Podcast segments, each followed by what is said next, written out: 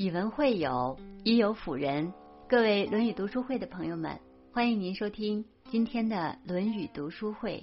我是主播高梦，我在天山脚下美丽的乌鲁木齐向您问好。今天我要和朋友们分享的文章题目是“人败皆因懒，事败皆因傲，家败皆因奢”。一起来听。你有没有发现，总有人过着你想要的生活，总有人活成你向往的样子？你有没有抱怨别人总是顺风顺水，自己的人生却多苦多难？其实，没有随随便便的成功，也没有无缘无故的失败。曾国藩为子孙后代留下的家训中曾言：“人败皆因懒，事败。”皆因傲，家败皆因奢，确实如此。懒惰、傲慢、奢侈，是一个人和一个家庭祸端的开始。人的一生要想少走弯路，就得避开他们。人败皆因懒。经济学中有一个有趣的说法，叫“懒马效应”。两匹马为主人送货，一匹马走得快，另一匹马则走得很慢。为了赶路，主人只好把后面的货全搬到前面。后面的马开心的笑了，他在心里暗暗的想：前面这匹马真傻，连越努力越遭罪这个基本的道理都不懂。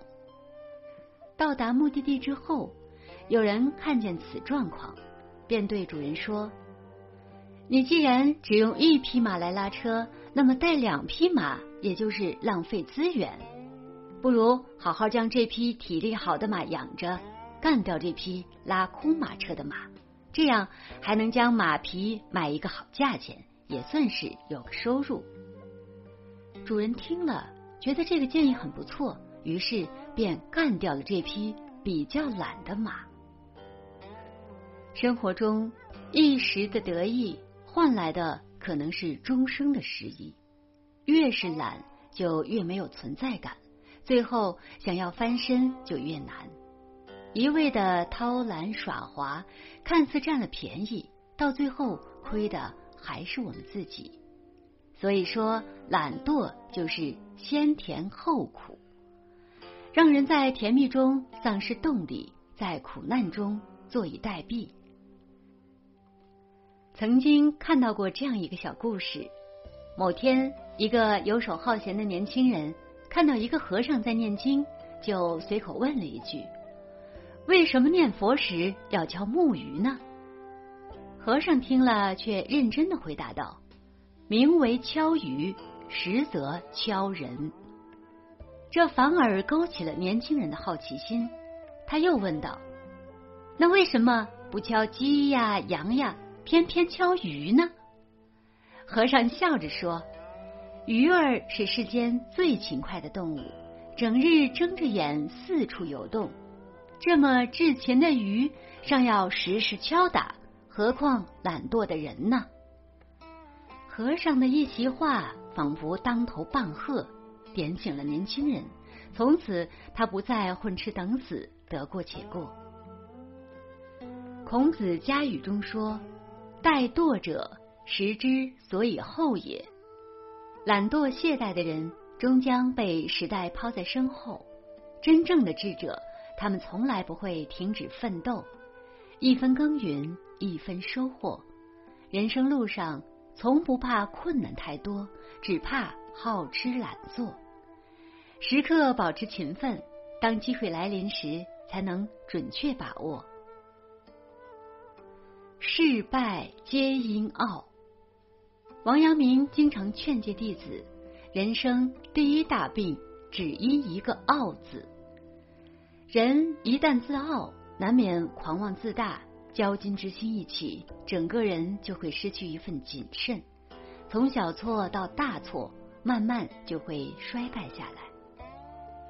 如果你用心观察，你就会发现，越是傲慢的人，越是。半桶水晃悠，他们总是志得意满的守在自己的一亩三分地，听不进别人的意见，也看不到外面的世界。唐伯虎是明朝著名的画家和文学家，小的时候就在画画方面展示了惊人的才华。后来拜在大画家沈周门下，他本来就天赋极高，得到名师的指点后，技艺的进步更是非常的快。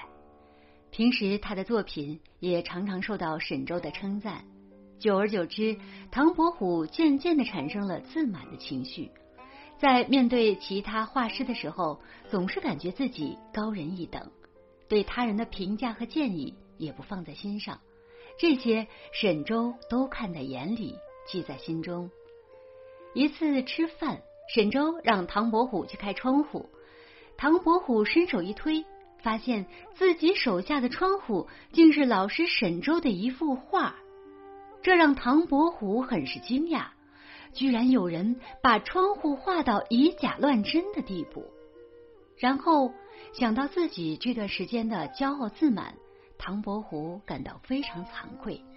自此以后，唐伯虎放下了傲慢的态度，不再看不起任何人，学会虚心听取他人的意见。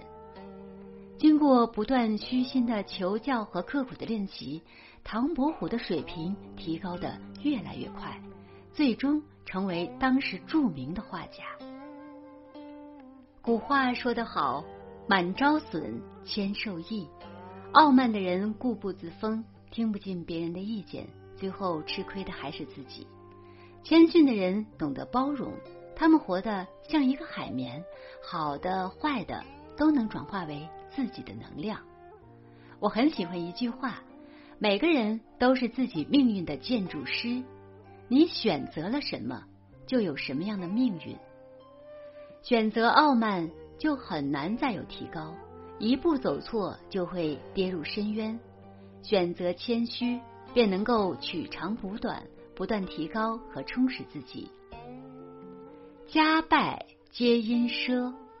李商隐在诗中写道：“力揽前贤，国与家，成由勤俭，破由奢。”勤俭能够使家庭和睦，让国家兴盛，而一旦养成奢靡的风气，离破灭就不远了。隋朝末年，奢靡之风盛行。隋炀帝杨广在位期间，只顾享受玩乐，完全不理朝政，日日歌舞升平，夜夜酒池肉林。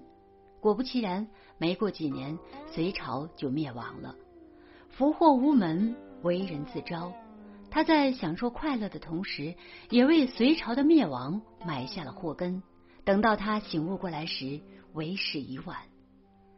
人的欲望是无限的，食欲的口子一旦打开，就像潘多拉的魔盒，再也无法关闭。奢侈的习惯一旦养成，就很难改掉。再多的财富也会被挥霍一空。北宋名臣范仲淹小时候生活十分艰苦，经常要饿着肚子读书。后来他成为宰相后，并没有因为身份和环境的不同而变得奢侈起来，反而一直保持着勤俭节约的好习惯。他不仅自己以身作则，坚持吃粗粮、穿布衣，还给自己的孩子立下规矩，要求他们勤俭务实。虽然是官宦人家出生。但几个孩子的吃穿用度都与寻常人家无异。他的次子范纯仁大婚时，女方为了彰显自己显赫的家世，想要把婚礼办得隆重浩大。范仲淹知道后，就提笔写了一个字谜：一人站前，一人卧，两个小人地上坐，家中还有两口人，退还娇儿。细琢磨，范春仁看后悟出父亲说的是一个“俭”字，他幡然醒悟，明白了坚持勤俭的家风容不得丝毫马虎。为了时刻不忘保持艰苦朴素的品格，范春仁亲书“不亲民”于案头，以历史上俭与奢的事例做对比，警醒自己。后来范春仁入朝为官，两度拜相，风光无限。正是因为这勤俭节约的家风，才使得范家的几个子孙都出落得特别优秀。曾国藩也曾说过：“凡世家子弟，衣食起居无一不与韩氏相同，庶几可以成大器。”放纵和溺爱很容易毁掉一个孩子，而养成勤俭节约的习惯，则能让孩子受益终生。如果说奢侈是可口的毒药，使人在甜蜜中逐渐衰亡，那么勤俭就是苦口的良药，使人在苦涩中不断成长。懒惰的人大多潦倒一生，消磨了才华，浪费了时间；傲慢的人容易固步自封，看不清楚自己，也看不起别人；奢侈的人时常欲壑难填。挥霍了财富，也毁了家庭。懒惰、傲慢、奢侈，是我们人生道路上的三座大山，阻挡着我们前进的脚步。生活中勤俭节约，与人交往时保持谦逊，事业上努力奋斗，才是我们对自己和家庭最好的选择。未来的日子里，愿你我能够翻山越岭，遇到。更好的自己，共勉之。好了，今天的分享就分享到这里。如果您喜欢这篇文章，欢迎在文末点亮看，也欢迎您分享到您的朋友圈，让更多的人看到这篇文章。